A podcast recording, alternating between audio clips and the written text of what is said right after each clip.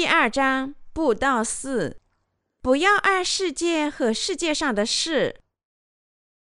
约翰一书第二章十五至十七节，不要爱世界和世界上的事。人若爱世界，爱父的心就不在它里面了。因为凡世界上的事，就像肉体的情欲、眼目的情欲，并今生的骄傲，都不是从父来的。乃是从世界来的，这世界和其上的情欲都要过去，唯独遵行神旨意的是永远长存。我知道你和我都为欲望而奋斗。雅各书第四章第一节写道：“你们中间的战争斗殴是从哪里来的呢？不是从你们字体中战斗之私欲来的吗？”圣经在约翰一书中把私欲说成肉体的情欲、眼目的情欲和今生的骄傲。事实上，是因为这三种私欲，我们才需要为信仰生活奋斗，才常常被世俗的事情绊倒。因为肉体的情欲、眼目的情欲和今生的骄傲，我们的信仰生活常常被中断。虽然我们已得救。看到发生这种事情，我很是伤心。圣经常常告诫我们要等待我们主返回的那一天，要坚持到那一天。雅各书第五章第七节说：“弟兄姐妹们呐，你们要忍耐，直到主来。”就像圣经告诉我们的那样，我相信我们必须献身传播水和圣灵福音的事业，把这项珍贵的事业坚持到最后。直到那日到来，当然我知道过这种忍耐的生活很艰难。我们生活里有各种艰难困苦，不是我们有什么特别之处，而是因为我们肉体的情欲、眼目的情欲和今生的骄傲。当然，我们可以认为这三种贪欲对自己毫无影响。但实际上，克服这三种贪欲和跟随主是一件很困难和痛苦的事情。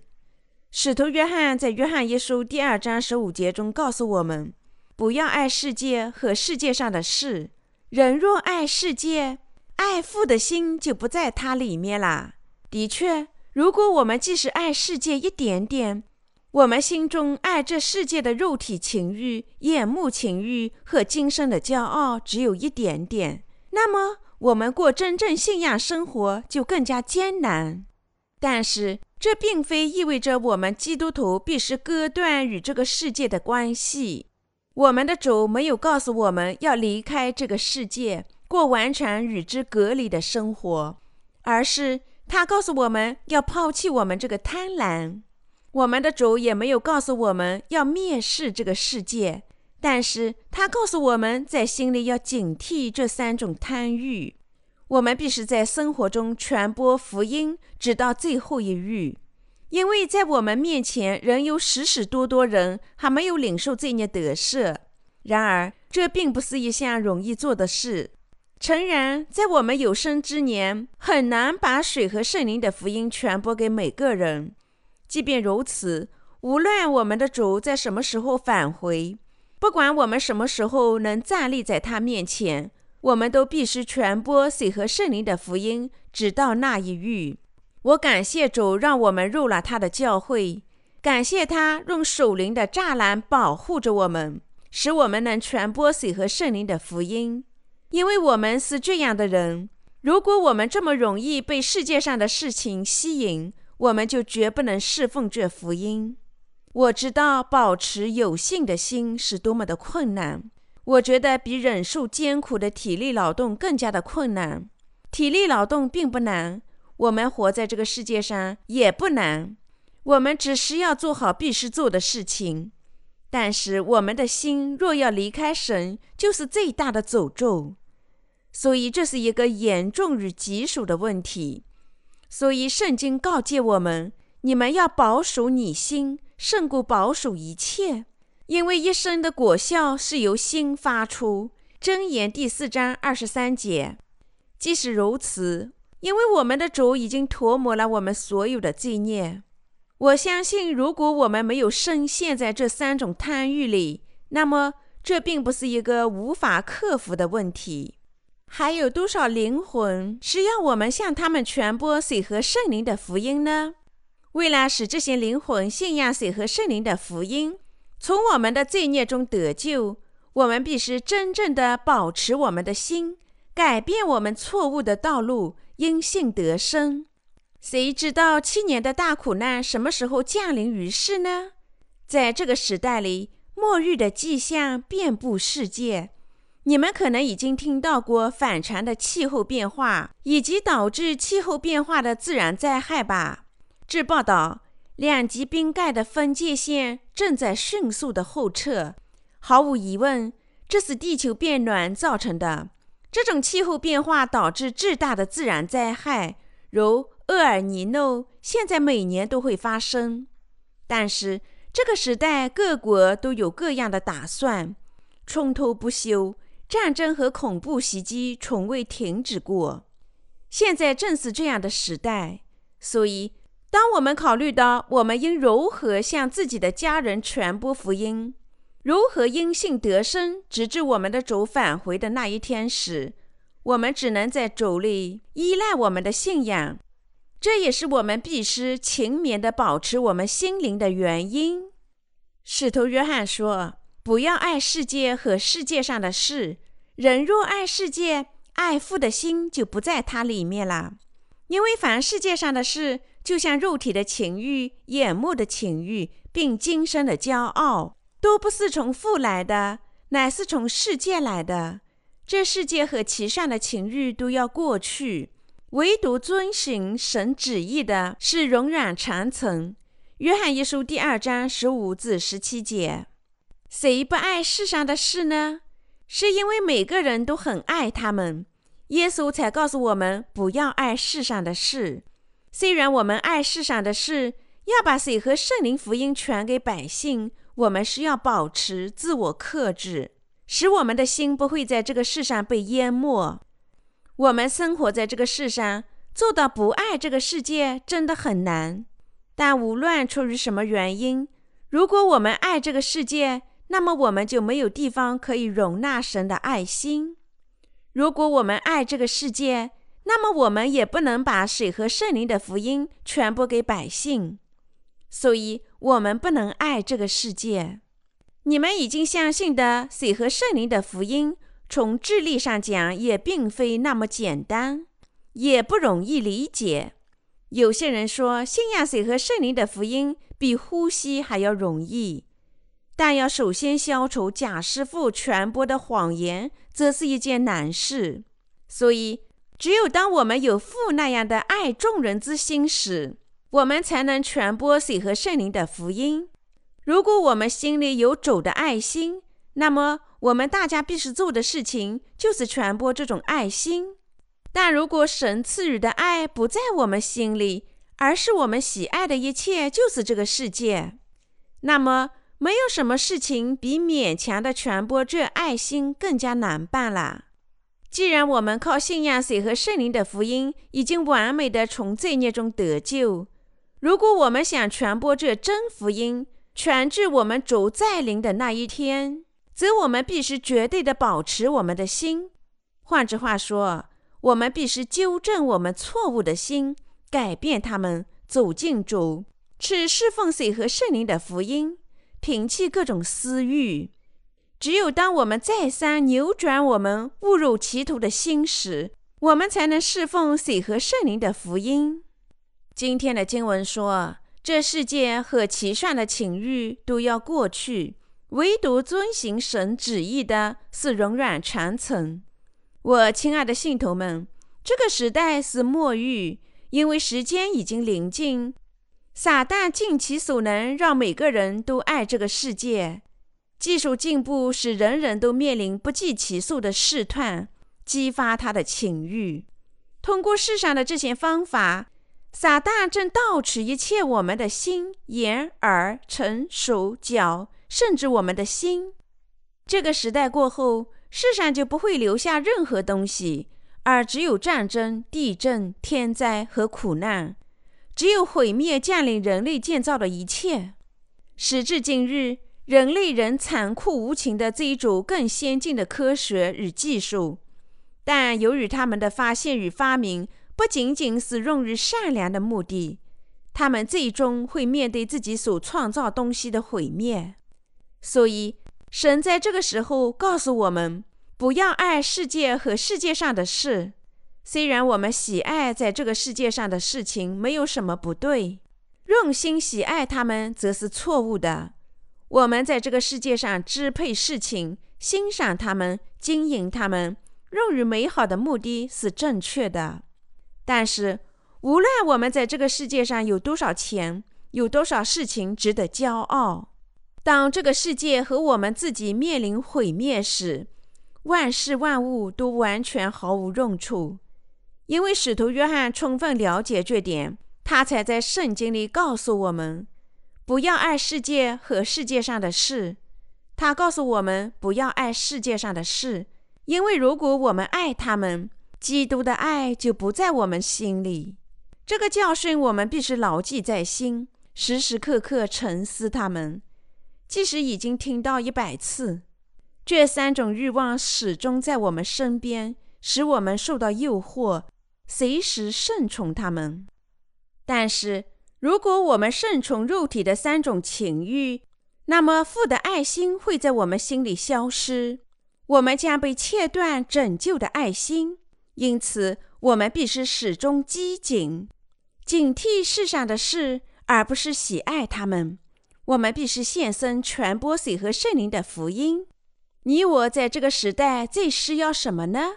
你我现在面临最大的问题是什么呢？那就是我们爱这个世界。如果我们心里有什么错误，如果我们只在感情上过信仰生活，那么这只能意味着我们至少侍奉三种欲望之一：肉体的情欲、眼目的情欲，并今生的骄傲。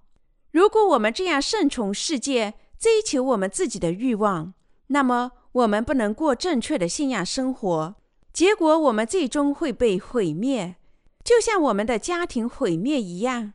所以，我们必须谨慎、警惕三种肉体的欲望。肉体的这些欲望在我们心里，我们必须认识到，它们不是来自神。换句话说，肉体的欲望来自这个世界和撒旦。但是，追求世界的东西，并不意味着仅仅因为我们追求就能得到满足，是因为父神允许我们有些东西才属于我们。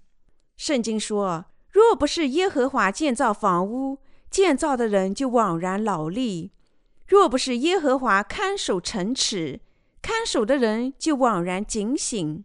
诗篇一百二十七章第一节。所以，我们的心追求某些东西是毫无意义的。我们明智的做法是警惕这些贪婪，克服这些贪婪。如果我们想保持我们的信仰生活，直至我们的主返回那一天。我们必须牢记主在这里告诉我们的这则教训：不要爱世界和世界上的事。人若爱世界，爱父的心就不在它里面了。只有当我们牢记神的这条诫命时，我们才能保持信仰生活，直至我们走在灵的那一域。如果我们心里没有坚持基督的爱心，那么我们就不能过信仰生活。因为生活受到心灵和信仰的指引，所以我们必须抛弃我们对这个世界的爱心，直到基督的爱心在我们心里绽开。只有当我们抛弃对这个世界的爱心，父的爱心才能在我们心里萌发，我们也才能侍奉主，心甘情愿地追随他，领受地球上的丰收、充裕的福气以及父神的关心。我们若要在身体上和精神上得福，我们绝不能爱世界上的事情，而必须克服肉体上的欲望，抛弃他们。实际上，过信仰生活并非如此艰难。如果我们勤勉地保持我们的心，我们就能过好信仰生活。但如果我们做不到，那么一切都会失败。随着一年年过去，我们确实离开主再临那一天更进一步了。然则，我们好像已经入睡，日益喜爱这个世界，而事实上本该等待他。在十位童女等待新郎的预言里，即使那五位聪明的童女也入睡了。在这末日的时代里，整个世界都好像已经入睡，就像这些童女一样。然而，让我们抛弃对这个世界的爱心，让我们每年都做主的工作，从他那里领受诸多的赐福，结出丰富的精神果子，拯救许多的灵魂。让我们在巨大的欢乐中遇见我们的主。万一你们过信仰生活时，在心里觉得沉闷和令人窒息，你们虽然在表面上侍奉主，却觉得内心空虚，那么。这肯定是因为你们爱这个世界，心里没有父的爱心，没有别的原因。我们的主希望居住在我们身上，和我们同行。如果我们爱世界，我们身上的圣灵就会妒忌，对我们发怒，说：“我在你们身上，而你们却对我不满。”因为我们身上的主人是圣灵。当我们的主人恼怒和受到伤害时，那么。外在的人注定也要受到伤害，结果我们感到愤怒，即使对最微小的事情也会失去信心。我们变得心硬，成了精神上的盲人。因此，我们必须抛弃对这个世界的爱，因性追求我们需要的东西，明智的经营我们拥有的东西，完成我们担当的任务。我们必须爱基督，过得福的生活。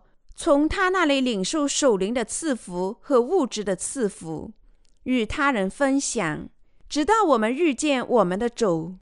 如果我们对这个世界的爱心已经渗透到你们心里或者我的心里，那么让我们有规律地清除它吧。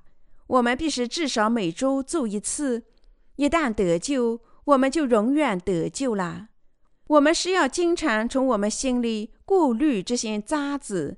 对这个世界的爱心或者肉体上的三种欲望，注定要从我们心里升起。在我们心里，还有我们喜爱这个世界的渣子。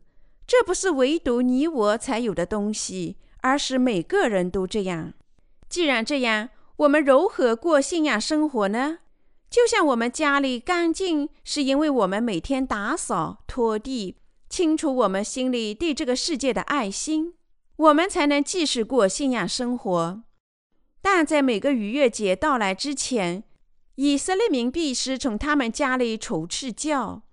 出埃及记十二章十五节，主告诉我们：你们要谨慎，防备法利赛人和撒都该人的教。马太福音第十六章第六节，他警告我们：我们应远离律法主义和世俗主义。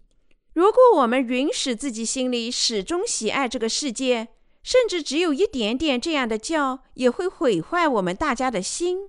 我们最终将面临他的审判。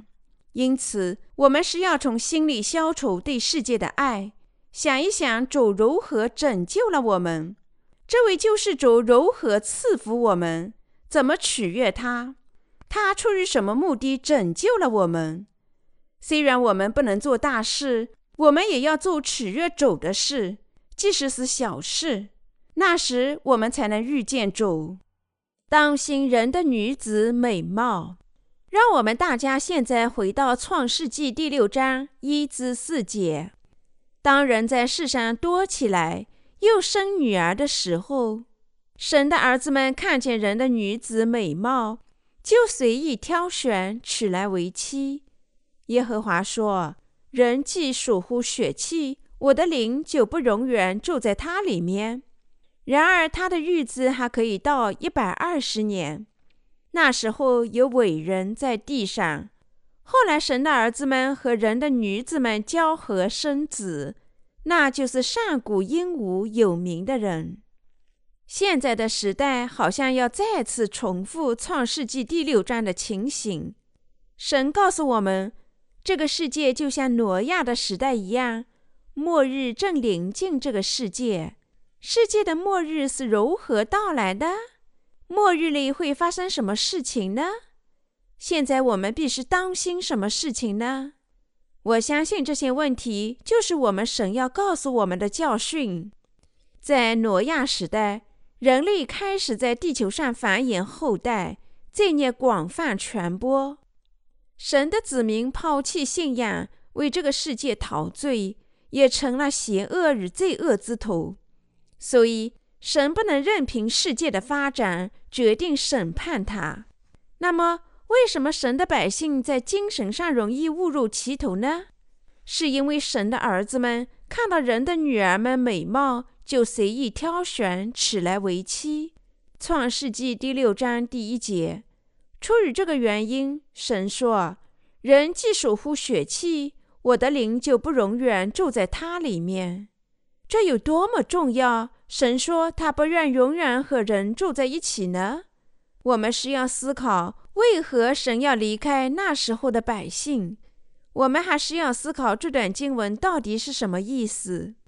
神非常痛恨他的儿子们被人的女儿们的美貌所陶醉。所有的人类都是亚当的后裔，这些亚当的后裔天生就是一堆堆的罪孽，但在他们当中，有些已经重生，有些还没有重生。随着时间的推移，这个世界上居住的人口日益繁多，但因为他们不信神而追求世界，人类就被分成两类，即信神的和跟随神的人。和属于这个世界的人，在挪亚时代，罪在世界上广泛传播。即使神的儿子们也被人的女儿美貌所迷惑，所以神自己要与人类分离，开始审判这个世界。这里我们是要懂得人的女子美貌的意思。我们为何必须要特别注意这段经文呢？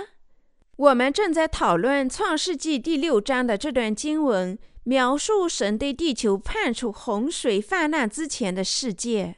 所以，我们分析这个时代很像我们今天的时代。经上写道：“他们故意忘记从太古凭神的命有了天，并从水而出，借水而成地，故此当时的世界被水淹没，就消灭了。”但现在的天地还是凭着那命存留，直留到不前进之人受审判、遭沉沦的日子，用火焚烧。彼得后书第三章五至七节。所以这里说神的儿子们迷上了人的女儿们，和他们结婚，为此他们受到了神的抛弃与审判，是什么意思呢？我们首先是要理解什么是。这人的女子美貌，人的女子美貌指身体上的美丽。换句话说，神的儿子们被女人身体上的美貌所倾倒。圣经告诉我们，在旧约的古代，也有许多人因为追求身体上的美貌和异性相吸而被毁灭。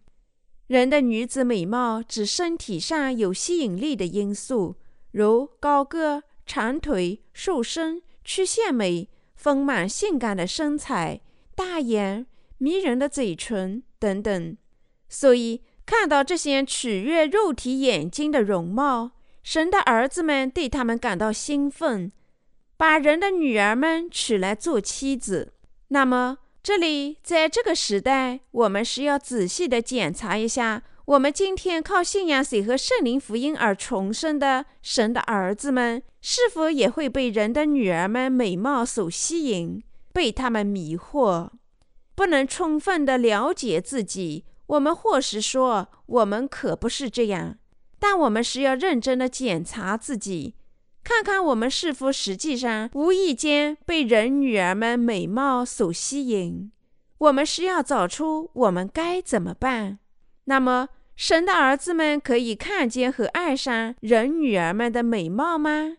这是完全可能的。事实上，从属灵的观点来看，这种美丽算不上什么。当我们从圣经的观点探究它们的本质，我们发现这种身体上的美丽一钱不值。但当我们没有这种圣经知识时，世界看上去非常美丽，我们经常受到许多试探。世人喜欢长腿超过短腿，他们以长、瘦、身体健康和明显的身材曲线为美。他们被这些容貌深深的吸引，这些东西占据着他们的头脑。而事实上，当我们真正思考时，这些肤浅的美貌一钱不值。就像克里奥佩拉最终屈服，她的死亡归于尸无一样；就像美丽的花朵立刻干瘪枯萎一样。无论谁在这个世界上是最美丽的女人，当她变老和死亡时，一切都化成了泡影。即使是世界上最有魅力的人。人们对他们的赞美只是短暂的，只能持续短暂的几年。在旧日圣经里，神的儿子们看见人的女儿们多么漂亮，被他们的美丽所吸引，他们娶这些妇女们做妻子，和他们生活在一起。换句话说，神的儿子们对人的女儿们神魂颠倒，在身体上和他们为一。我们爱上世界，注定要凋零，连他们自己也会感到厌倦的美人，结果抛弃了神永恒的道，这是多么巨大的罪啊！那些还没有重生的人仍然是罪人，即使他们在最佳状态时，无论他们有多么漂亮，但这种差距是很肤浅的，他们甚至无法与重生者相提并论。从精神上看。重生的人是最美丽的，仍然被人的女儿们迷惑。对于那些还没有重生的灵魂，是一个极大的错误。身体或许能消除肉体上的思想，但这里最大的错误是，他们属灵的思想已经被肉体上的欲望毁坏。当我看待目前的时代时，我觉得完全相同于大洪灾之前的挪亚时代。神的这些儿子被人的女儿们迷住，并娶他们做妻子。我想，这样的时代，神的儿子们屈从于人女儿的美貌，正是我们今天所生活的这个时代。在这样的时代里，神的百姓与许多还没有重生的人合而为一，将激起神的愤怒。这些时代，当神的儿子被那些还没有重生的女人们吸引。或神的女儿嫁给无性的男人，包括通婚和混居，将肯定来到这个最后的时代。正如耶稣说：“然而，人子来的时候，遇得见世上有信德的吗？”路加福音第十八章第八节。我想每个人就是这样毁灭的。我们怎么样呢？你们是否在任何条件下都不会被世上的这些美人吸引呢？如果你们真正研究自己的心，诚实的坦白，你们就必须承认这一点。既然我们只是人类，我们自然有这样的想法。但值得我们庆幸的是，我们至少知道我们有这样的欲望。更加可怕的是，不能认识到我们有这样的欲望以及对世界的爱心，尽管我们事实上有的。因为当我们无知时，我们便会爱上人女儿的美貌，并且可能永远无法逃脱。如果我们知道自己有这样的欲望，那么我们也会更加谨慎。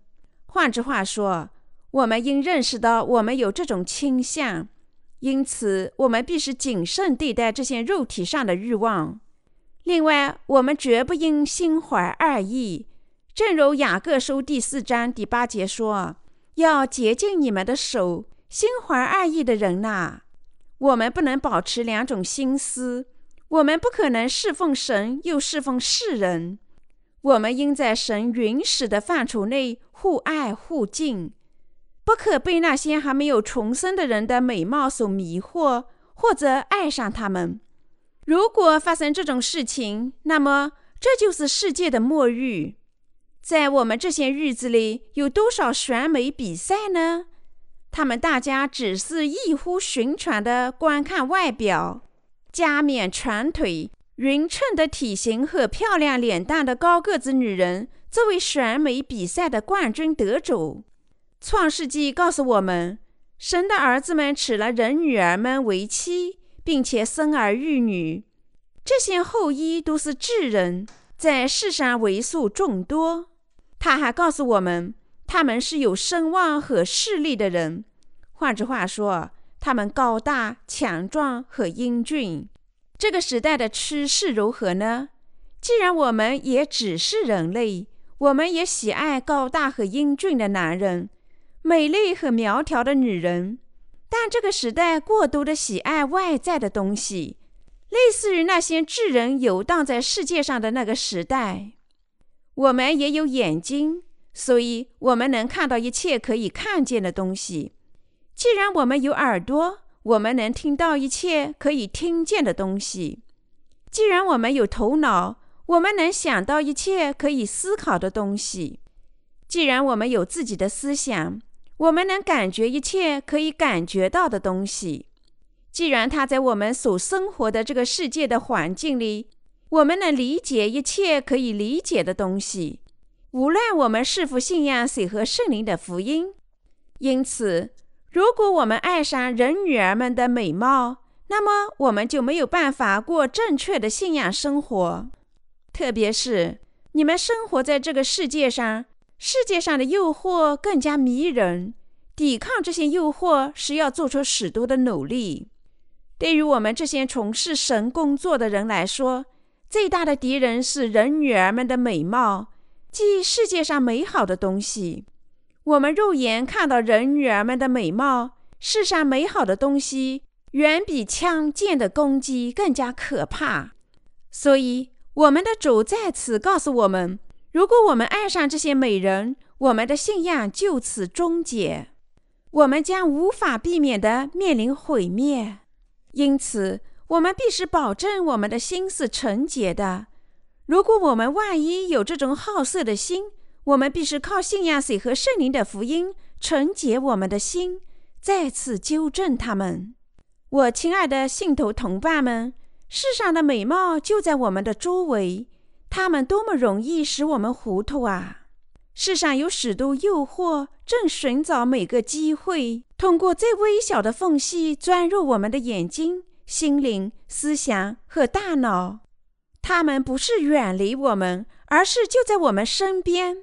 我们必须再次铭记在心：如果我们顺从这个世界，我们最终将屈服于肉体的欲望。并因此无法完成侍奉水和圣灵福音这项宝贵的工作。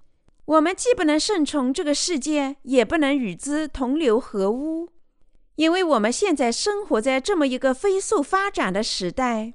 实际上，任何事情都容易接近我们。在旧时代里，流言是要很长时间才能被散布开来。而现在只是几个小时，人人就会发现昨晚发生的事情。上一代人时尚的发展与衰退是要整整一年的时间，而现在时尚来去匆匆，只能以分钟来计算。我们从电视、报纸和互联网上很容易获取有关任何东西的详细信息，从流行歌手穿什么衣服、鞋。服饰、唱什么歌曲，这些常见的问题，到最新的时尚、政治、社会和经济如何发展，无论国内的和国际，正是因为每个人都知道如此多的信息，这个时代才被称作信息爆炸的时代。我们正是生活在这个时代如此混乱、变迁和迅速发展的时代。全世界的整个文明，到处都泛滥人女儿们的美貌。为此，有时我们重生者也已经在相当程度上爱上了人女儿们的美貌，却甚至认识不到，因为我们顺从了肉体的情欲，深陷其中。这种程度在以前从未想到过。我们认识不到自己的状况。我们大家毫无例外地发现，我们自己牢固地扎根于这种文化里。更糟糕的是，我们认识不到这一点。我们更加深爱世人女儿们的美貌。如果那些靠水和圣灵福音获得重生的人顺肉体而行，被人女儿们还没有重生的人的美貌所迷惑，那么他们最终将被毁灭，因为神不再和他们一起。因此，圣经告诉我们：乱到那些已经蒙了光照、尝过天恩的滋味，又与圣灵有份，并尝过神善道的滋味，觉悟来世全能的人，若是离弃道理，就不能叫他们重新懊悔了，因为他们把神的儿子重钉十字架，明明的羞辱他。希伯来书第六章四至六节，圣经即使说这些人肯定要被焚烧，因此今天的经文告诉我们，我们绝不能允许肉体上情欲很容易的战胜我们，也不要让人女儿们的美貌征服我们。他还指出，我们在过信仰生活时必须小心谨慎。那么，我们最应警觉什么？最应避免什么呢？我们必须避免被人女儿们的美貌所征服，和他们为一，陷入肉体的情欲，从而最终抛弃神的工作。这是我们心里必须留意的事情。你们知道挪亚时代在洪水到来之前是怎么样的吗？那个时代就像我们这个时代一样，也是非常的繁荣。有些国家现在相当繁荣。但在这种繁荣的同时，却追求表面的美貌，罪孽横流，百姓心灵坚硬以及苟合。但是，就像挪亚时代在毁灭的那个时刻之前一直繁荣一样，这种事情也极有可能发生在这个时代。全世界这种不知羞耻的快乐主义文化，通过一切可能的媒体高度发展，广为传播。如电影、电视、歌曲、游戏、互联网，即使在不怎么繁荣的国家里，这种鼓吹欣赏肉体上美貌的产业也极其先进和飞速的发展。虽然许多人即使遭受着饥饿的折磨，我们只是看一看这个时代的景象，它提醒每个人注意挪亚洪灾的时代。圣经告诉我们挪亚的信仰。挪亚认清了他的时代，因为信仰水和圣灵的福音，从而拯救了自己及家人的性命。今天的世界要被存留，直到审判日和不前进之人的毁灭时焚烧。彼得后书第三章第七节。换句话说，神将用火焚烧这个世界。那么，这个时代如何呢？毫无疑问，这个时代现在正走向自己的灭亡。总体来说，这个时代完全彻底充满了人女儿们的美貌。在这个时代，神的儿子们可能被他们的美貌所折服。悲哀的事实是，即使那些表面上自称信神和顺从他的人，非但不向不信者做见证，而事实上也为他们倾倒，因他们而改变宗教信仰。这里我们必须牢记主对我们说的话：这个时代，神的儿子们非但不向不信者传播福音，反而因为他们而改变自己宗教信仰，顺从这个世界。神肯定会降临。发生这样的事情，世界的末日就将来临啦。我们必须承认和认识到，我们也可能陷入这样的堕落里。如果发生这样的事情，则我们将被毁灭。我们必须当心这种诱惑。我们必须保持警惕，保持清醒，祈祷，并保持我们的心，直至我们走在灵的那域。我们不能追求那些还没有重生者的美貌，不能被世界试探而抛弃神的工作。我们要认识到，我们必须在心里保持对水和圣灵福音的信仰。从事神的工作，直至末日，而不可被世界征服，顺从肉体的情欲。我们必须靠信仰水和圣灵的福音，圣洁我们的心灵，始终勤勉地保持我们的心灵洁净。我们是神的儿子，我们不应被人女儿们的美貌所征服。我们不能追求她。我们大家。我们的弟兄和姐妹以及神的仆人们绝不能追求他。如果我们追求他，这只能意味着我们的毁灭。如果重生者追求世界的美貌，他们不但要面临自己的毁灭，而且这样的人越多，审判降临到这个世界上时间就越早。换句话说，这个世界就没有希望。我们必须了解自己身上的弱点，行事谨慎，认识到我们很可能陷在这个罪恶的世界里。有了信仰，我们在主即将来临的这个时代、这个时刻，不应受到世界的试探和欺骗。我们也不应追求肉体的情欲，抛弃一切。相信我们已经在耶稣基督里重生于水和圣灵的福音。我们必须纯洁的生活。我们必须增强我们的信心，使我们不至于陷入世界的美貌里。相反，我们必须与之战斗，不至于最终背叛我们的主。我真诚的希望并祈祷，没有人在这个末日即将来临的时代里最终背弃他的信仰。一旦重生，你们绝不应该背叛主，我们的救世主也不应追求人女儿的美貌。追求人女儿，不只是指男人追求女人，女人追求男人，而是追求这个世界上的名誉、权利、财富或美貌，就是追求人女儿们的美貌。因此，我们不应追求这个世界的财富、名声。身体上的美貌，以及这世界上一切美丽的东西，而必是牢记主已经赐予我们对水和圣灵福音的大信，保持这信仰，感谢主，圣洁并始终保持我们的心。